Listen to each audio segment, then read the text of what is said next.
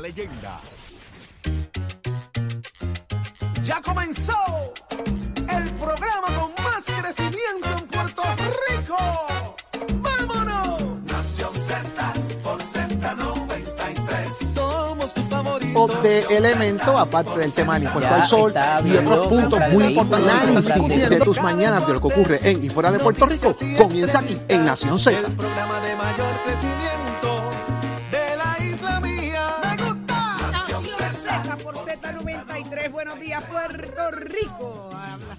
Rivera contigo junto a Jorge Suárez, Eddie López y nos escuchas por Z93, 93.7 en San Juan, 93.3 en Ponce y 97.5 en Mayagüez.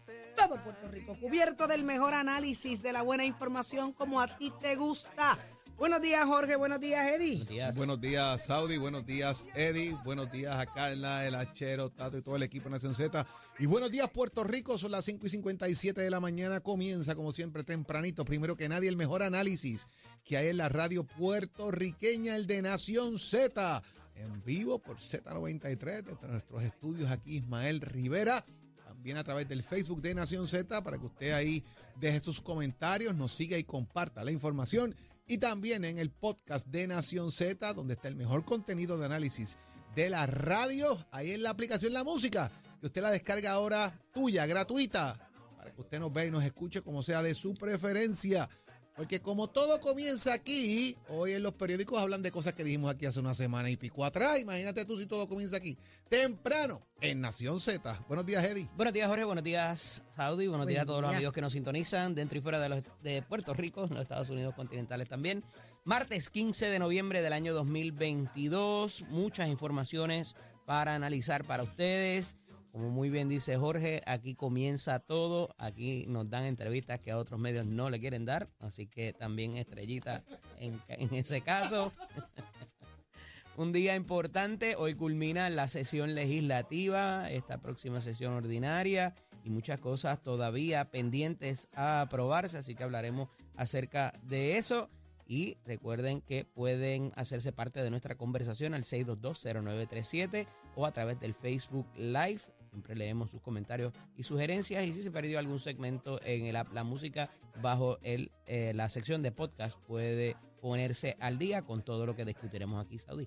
Así mismo es, Eddie. Hoy nos acompaña Tomás Rivera Chats, que mucho hay que hablar con Tomás y usted lo escucha aquí en Nación Z. Y en el análisis del día, Eddie, ¿quién nos acompaña?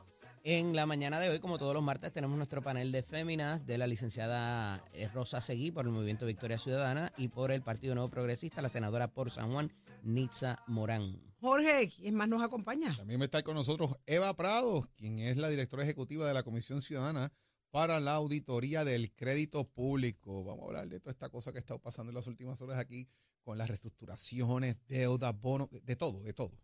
Y el análisis más completo con el licenciado Leo Aldrich y mucho más. Pero como amaneció Puerto Rico y el mundo lo sabe ella, es Carla Cristina. Buenos días, Carla.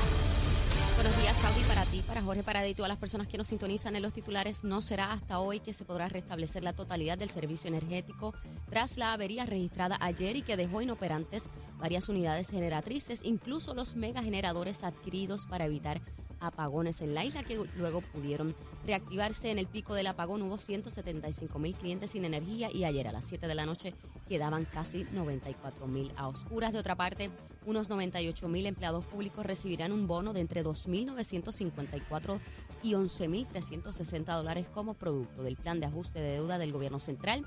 Sin embargo, para varios líderes sindicales, el trato preferencial a los trabajadores representados por la organización Servidores Públicos Unidos es un intento del gobierno para ganar apoyo para los planes de ajuste de la deuda pendientes en el Tribunal Federal.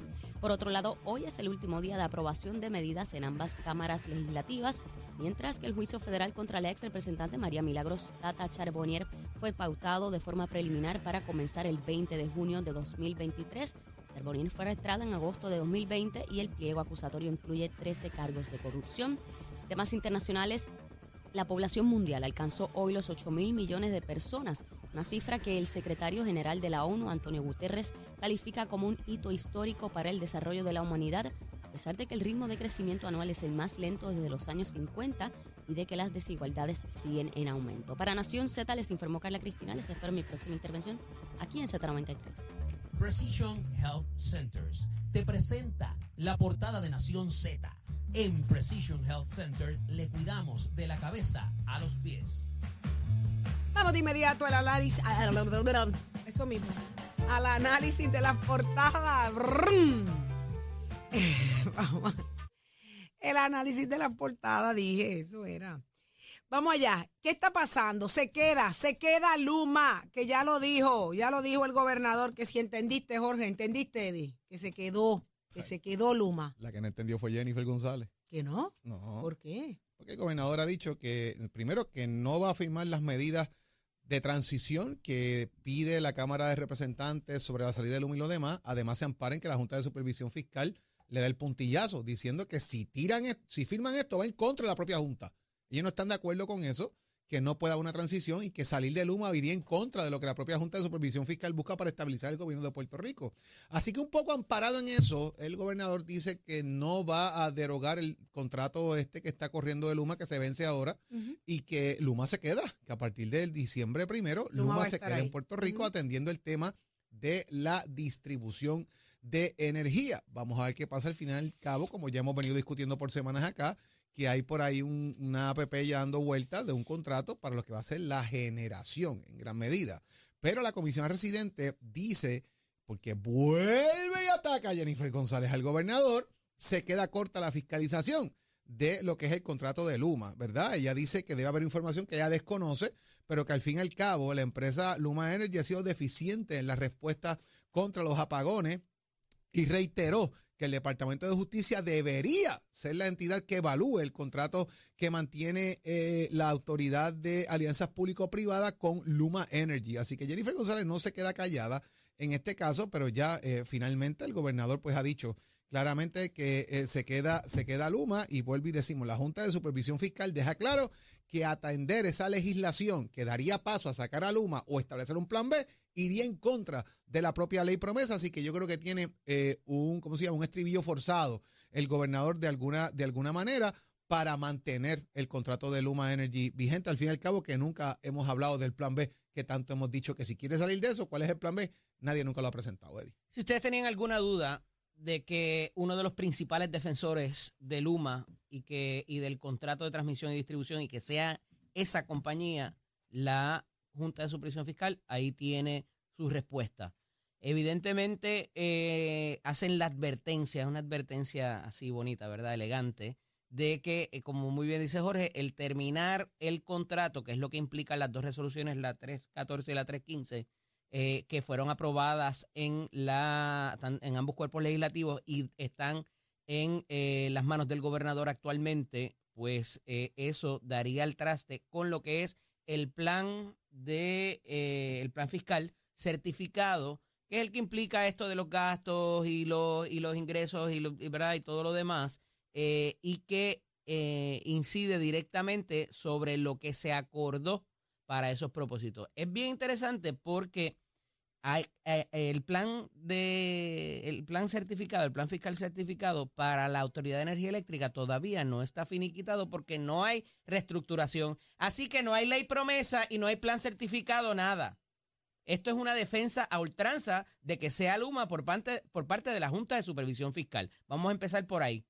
Porque todavía ayer se está hablando de que están en, en una negociación con uno de los suplidores solamente de todos los bonistas que tiene la Autoridad de Energía Eléctrica. Así que eso no necesariamente es correcto, pero le da un espacio al gobernador para que no firme esas resoluciones, aunque le cuelgue otro tipo de medida, como ayer vimos que le iban a aguantar, otra que eh, también se aprobó hasta tanto él determinara qué iba a hacer con esas dos resoluciones, que es el plan de reestructuración de Tatito Hernández. No lo podemos llamar de ninguna otra manera. Ayer fue bien interesante porque mientras el gobernador se, reunía con otra figura federal para acelerar la recuperación, o sea, ya no es solamente la energía, ayer vino la secretaria del Interior, creo que es como definen el rol de ella, y mientras el gobernador se expresaba, ¡pum! Otro apagón, cerca de 175 mil personas sin el servicio, hasta entrada a las 7 de la noche cuando se pudo recuperar, supuestamente una avería en una línea de 230, eh, después salió otra información que era ese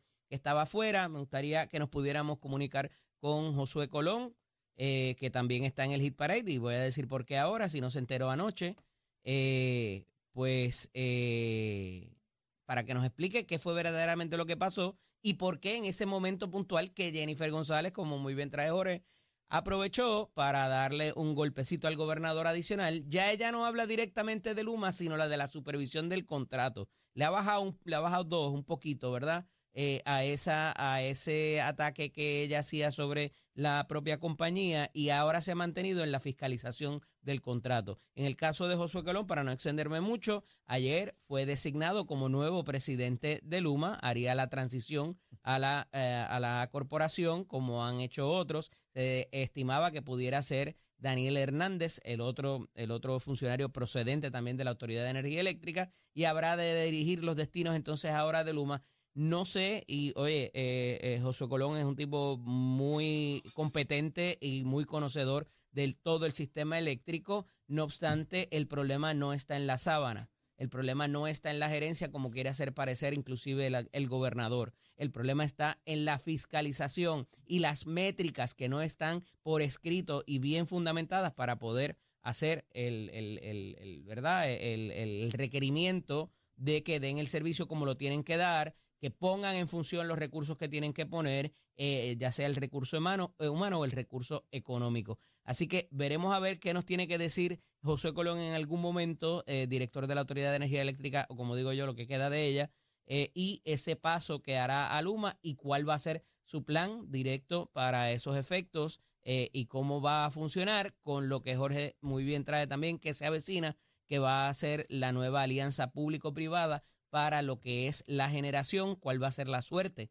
de las compañías privadas que actualmente están generando, que parecería que están haciendo un step down y, cada vez eh, más, eh, eh, ¿verdad? Eh, parecería que tienen problemas con sus sistemas, cómo eso va a, a jugar chévere con lo que vaya a pasar con, la, con esta APP nueva y qué tendrá ese contrato para propósitos que igual de la transmisión y distribución, si se puede fiscalizar efectivamente o no. Esa es la que hay. O sea, que ahora, ahora ¿quién es el presidente? El nuevo, la nueva gerencia de Luma va a ser eh, eh, Josué Colón, el, el actual director de la Autoridad de Energía Eléctrica. La nueva cara.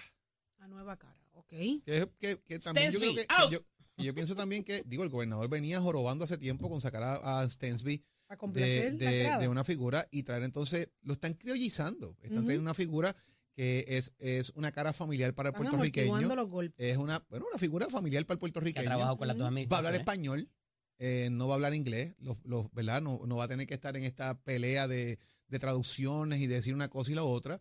Veremos qué pasa con el poeta que todo lo compone, si lo van a dejar por ahí o no. Y, y sí, porque vas a tener un portavoz ahora que habla, que se entiende lo que dice, para que el país esté al tanto de lo que es, ¿verdad? En el sentido de que siempre había este disloque, de que en Stanby no nos entendía, de que eh, es, amer- es norteamericano, etcétera, etcétera. Ya sacaste ese escollo del medio. Traes una cara familiar, traes una figura eh, que de alguna manera la gente conoce, por bueno o por malo, como usted lo quiere catalogar, pero es una persona que ha hecho el trabajo, que en gran medida es competente. Vamos a ver ahora cómo maneja este tema, porque le toca ahora, de alguna manera, tú tienes que hacer un, un face wash aquí, ¿verdad? Tienes que empezar a, la- a- a darle un lavado de cara a la empresa que eventualmente se va a quedar, no se va a ir. Ahora es cómo humanizan y criollizan a Luma para que la gente comience a aceptar de alguna manera el trabajo de Luma. Ayer el apagoncito fue, fue chévere. O sea, yo, le, yo estaba en el salón eh, y los equipos empezaron a, hacer como ruidos de cortocircuito. Los, los, los proyectores y toda la cosa, y los estudiantes miraban para el techo como que se va a caer esto aquí en canto. Entonces empieza la luz a irse, a venir, a irse, a venir. O sea, fue, fue un poquito complicado. En esa hora, más o menos fue como al mediodía por ahí que eso pasó. Recuerdo porque recuerdo la clase que era. eh, y tú te das cuenta, ¿verdad?, de que seguimos con inestabilidad. Eventualmente eso tiene que trabajarse. eh, eh, y aquí, por lo que veo, es un tema de generación, no es un tema de distribución lo que pasó ayer. Interesante. Pero vamos a otros temas de igual importancia y el bono. Hablábamos la semana pasada, estuvimos toda la semana hablando del bono y por qué ese bono no se le daba a todos, eh, o, o en su mayoría a los puertorriqueños es que, que, que, que rindan sus contribuciones, que, ¿verdad? Pues vamos al detalle porque ya es un hecho y hoy es noticia. Eh, se está hablando Hoy, de bonos de noticia, 3 mil, claro, estamos hablando de bonos que van desde 3 mil hasta 11 mil 360 dólares, así que por persona. Así que vamos al detalle a ver ahora de qué manera es que se está planteando la situación, Eddie. Mira, cerca de 98.270 funcionarios de 107 dependencias del gobierno central eh, cobrarán un cheque en la cantidad entre los 11.360 y eh, que van a ser van a ser para los 900 9.452 funcionarios del Sindicato Puertorriqueño Unido.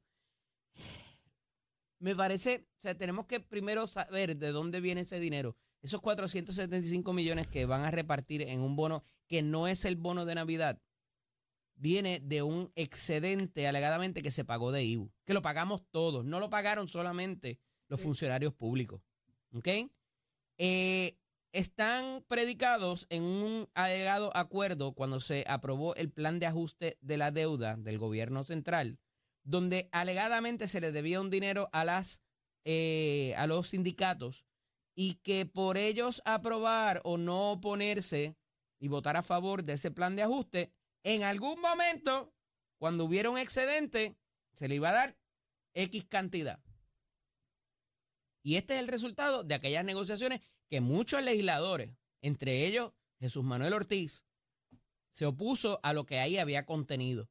Y sabe Dios lo que hay ahí contenido todavía que no sabemos. Ah, que era necesaria reestructurar la deuda y de alguna manera cerrar ese capítulo y poder continuar con las disposiciones de promesa para poder salir de la quiebra en algún momento. Punto completamente válido. Pero nuevamente, el resentimiento que esto crea entre el empleado público y privado. El privado que es el jamón del sándwich que tiene que pagarse su propio plan médico. Que no tiene bono muchas veces ni de Navidad. Que no tiene los días por enfermedad, que no tiene los días de cantidad, misma cantidad de días de vacaciones. Que no le pagan el enfermito en muchas instancias. Que de ahí mayormente salió ese pago, me parece que es completamente insostenible y es completamente irresponsable. Este premio por no haber piqueteado el acuerdo. Y me parece que es un grado de irresponsabilidad por parte de la administración. Cuando no hemos salido de la quiebra. Estamos todavía en la quiebra porque todavía hay muchos bonos que no se han reestructurado. ¿Por qué no ponemos ese dinero en un fondo para parear el dinero que necesitan los municipios para la recuperación? ¿O sabe Dios algún desastre natural que tendremos, que tendrán, que pudiéramos tener pronto? Dios no lo quiera. Pero no, vamos a gastarlo y hacerlo canto. Para que no me piqueteen y no me protesten, porque mira qué buena es la administración que repartió chavito. Ah, pero estamos obligados por el plan de ajuste de la deuda y por el acuerdo que se firmó con esta gente. No, hombre, no, mano. Ya basta. Ya basta de, de, de, de, de ser tan irresponsable con la cartera del gobierno para jugar política. Ole. Compraron conciencias, se llama eso. Bien sencillo, esto es una compra de conciencia. Aquí tú tienes unas corporaciones que hace una semana venimos hablando de esto, hace una semana. Allá en, el Pueblo del Pueblo se habló de esto y lo traje aquí como un punto importante de discusión porque hablábamos de unas agencias específicas que negociaron de antemano por escrito, garantizado, validado, eh, en este caso por el tema de la Junta de Supervisión Fiscal y del plan de ajuste de la deuda. Tú te portas bien conmigo, yo me porto bien contigo. Así que no es a todo el mundo, no es a todo el mundo, es a un grupito extra. O sea, hay 98 mil empleados públicos que van a recibir los 2.954 pesitos. Eso está adjudicado. Pero hay otro grupo minúsculo de unas agencias específicas que tienen unas, eh, que están adscritas de alguna manera a unos grupos gremiales como la, lo que es la CPU, la CME y otros más, que son los que protegieron por no piquetear el plan de ajuste que va a recibir este dinero. Y como dice Eddie, establece un punto importante, este es un sobrante en exceso de recaudos del gobierno a través del IBU. Adiós, yo pago IBU, y Saudi paga IBU, Eddie paga. IBU, Achero paga IBU, aquí todos pagamos IBU, Nicole paga IBU a veces, ¿sabes? Eh, Es decir, que el punto aquí es que si todo el mundo contribuye a la economía, ¿por qué el beneficio es para unos pocos? Era que los empleados públicos no han recibido alza salarial. Óigame, hay muchos empleados públicos en Puerto Rico que dan el máximo, dan más de lo que deben en muchas ocasiones. Ponen de su bolsillo para echar para adelante en muchas ocasiones también ante la escasez de recursos que tiene el propio gobierno. Pues si el gobierno tiene que hacer recursos, darle recursos al empleado público para que funcione. Pero no es que le des un cheque al empleado público adicional por no piquetearte. Yo estoy de acuerdo con los chavitos esos que le deben los 2.954 pesitos esos.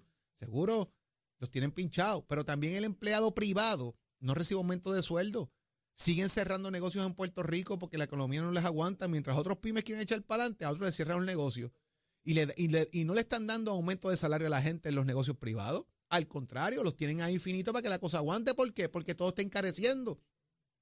Sube la materia prima de los negocios, sube la gasolina, sube la leche, sube todo. Entonces, de repente, como un negocio se sostiene, tengo que subir el sueldo a los empleados públicos, pues entonces tengo que subir también lo que es el, el costo de, de, los productos que vendo. Hay un efecto cascada en ellos, sin embargo, aquí volvemos otra vez. Desde, y lo dije la semana pasada, de 10 mil a 12 mil, mire, le tocaron 11 mil 360 pesos. 11 mil 360 pesos a un grupo, a un grupo de dinero extra que nos pone Navidad. ¿Qué hace el gobierno entonces para atender esto a toda la población que aporta? O sea, yo estoy aportando, Eddie está aportando, Saudi está aportando, Achero aporta a ese pago que se le está dando porque es sobrante de excedente de recaudo. Pero ¿cómo yo llego al excedente de recaudo? Eddie, porque yo estimé una cantidad y me fui por encima. Pues si yo estimo bajito y me voy por encima, porque sé que me puedo ir por encima, ya tengo chavos para jugar con ellos. Los numeritos a veces son medios extraños, ¿verdad? Porque uno cumple las métricas que se establecen. Si mis métricas son bajitas, y me voy por encima de las métricas establecidas, ah, pues fui exitoso. Cuidado con eso, al fin y al cabo. Ojalá haya dinero para darle a todo el mundo o una manera de atender esto contributivamente y que el país se beneficie porque todo el mundo contribuye. Me parece que esto de alguna manera fue comprar una conciencia. Gobernador, aprenda la lección política. Le van a piquetear como quiera. Más adelante, por cualquier otra cosa. Lo que le los chavos hoy, después le van a piquetear. Anótelo. Eso es verdad. Hay mucha incomodidad y mucha molestia con la, con la situación del bono y la forma en que fue repartido. Y que quedan planes de, de tanta necesidad. Pendientes. Quedan ahora, planes ahora, de ahora todo el mundo va a firmar. Ahora todo el mundo va a firmar acuerdo porque saben que hay chavos de por medio. Pero, pero vuelvo. Te van a, te van a exigir pero, pero que tengas la clausulita. Tú que has trabajado asuntos también de presupuesto en gran medida, si yo me pongo unas métricas bajitas y sé que voy a recaudar de más, claro. ah, pues las excedí, puedo repartir. Cuidado con la manera en que se están manejando los números. Eso es preocupante.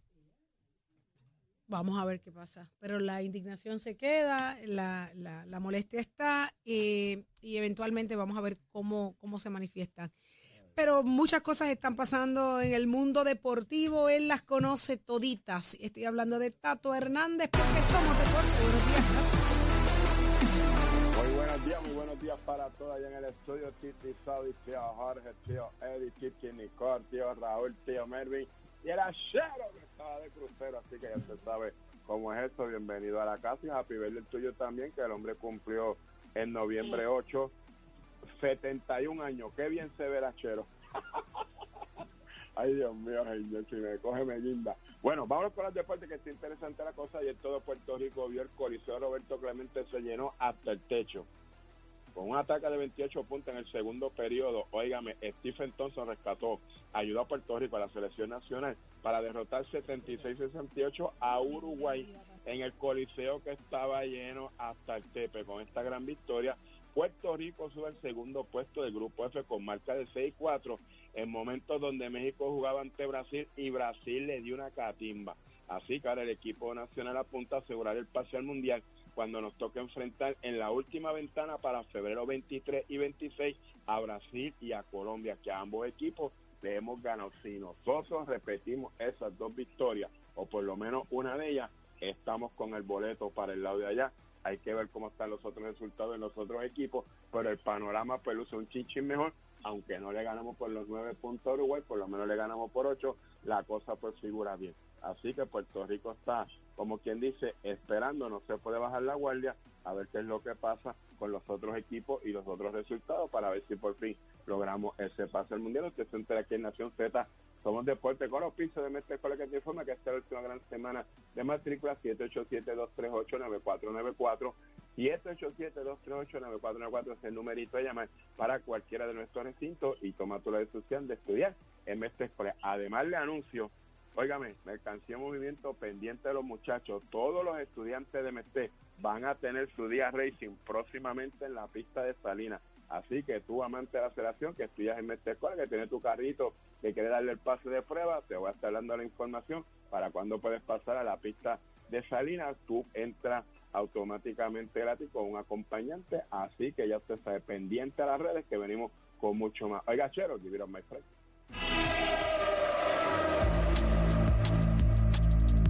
Buenos días, soy Informando para Nación Z. En el tránsito hasta hora de la mañana se mantienen relativamente despejadas gran parte de las carreteras a través de toda la isla, pero como es costumbre ya comenzaron a congestionarse algunas de las vías principales de la zona metropolitana como la autopista José Diego entre Vega Baja y Dorado, igualmente la carretera número 2 en el cruce de la Virgencita en Toa Baja, la autopista Luisa Ferrer en Caguas, específicamente la zona de Bairoa, un pedazo de un tramo del expreso de Trujillo en dirección a Río Piedras y también la 30 entre Juncos y Gurabo. Más adelante actualizo esta información para ustedes para Nación Z. Les informo Carla Cristina. Les espero mi próxima intervención aquí en Z93. Estás, estás con el habla música y Z93 en Nación Z. Y ya está con nosotros el doctor Carlos Javier Santiago, nuestro psicólogo industrial. Buenos días. Buenos días, Saudi. Buenos días a todo Puerto Rico y todos los que nos escuchan a través de Z93. Espero que estén muy, pero que muy bien. El éxito. ¿El éxito se construye cómo? ¿A las millas rápido o vamos paso a paso? Lo que pasa es, Saudi, que muchos de nosotros queremos un servicarro en la vida y, y la vida no se construye así.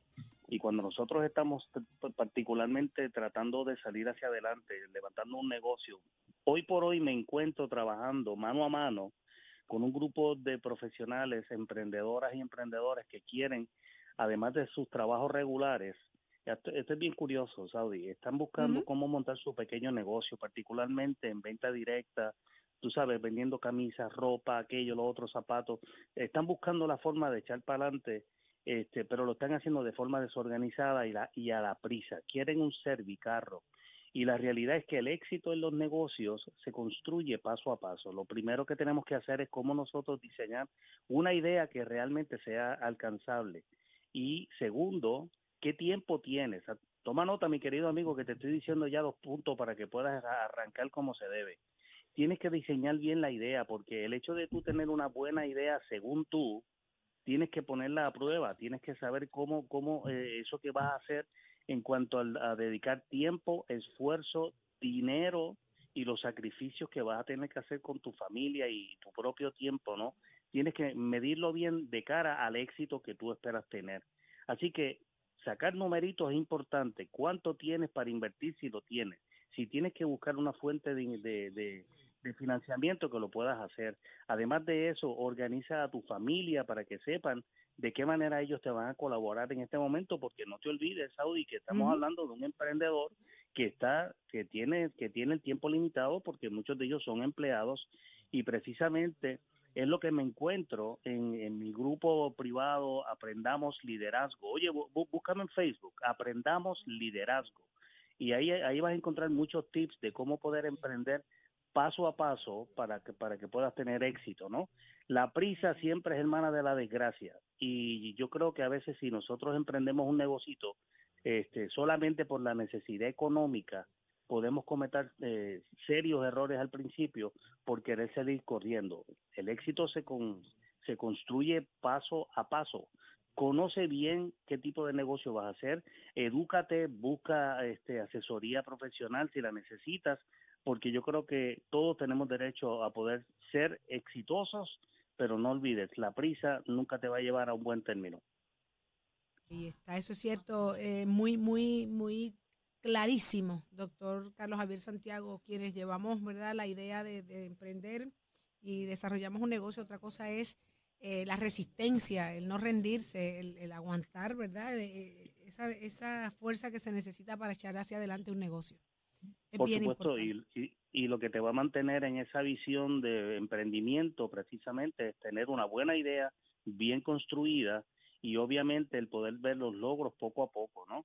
Así que no no pretendas hacerte rico de un día para otro, eso no es real. Eso no es real. Eh, el- el- eso no es real. Y, y, y cuando tú emprendes, el sacrificio que tienes que hacer es mayor muchas veces que ser un empleado, pero el autoempleado trae una, unas, unas satisfacciones increíbles, ¿no? Te lo digo por experiencia, llevo toda una vida trabajando por cuenta propia y yo sé que hay unas altas y bajas, pero la satisfacción que, que, que, que trae el tú trabajar por tu cuenta y saber que tú pones tus propios límites es algo extraordinario. Como le digo yo a Willy Negro, no.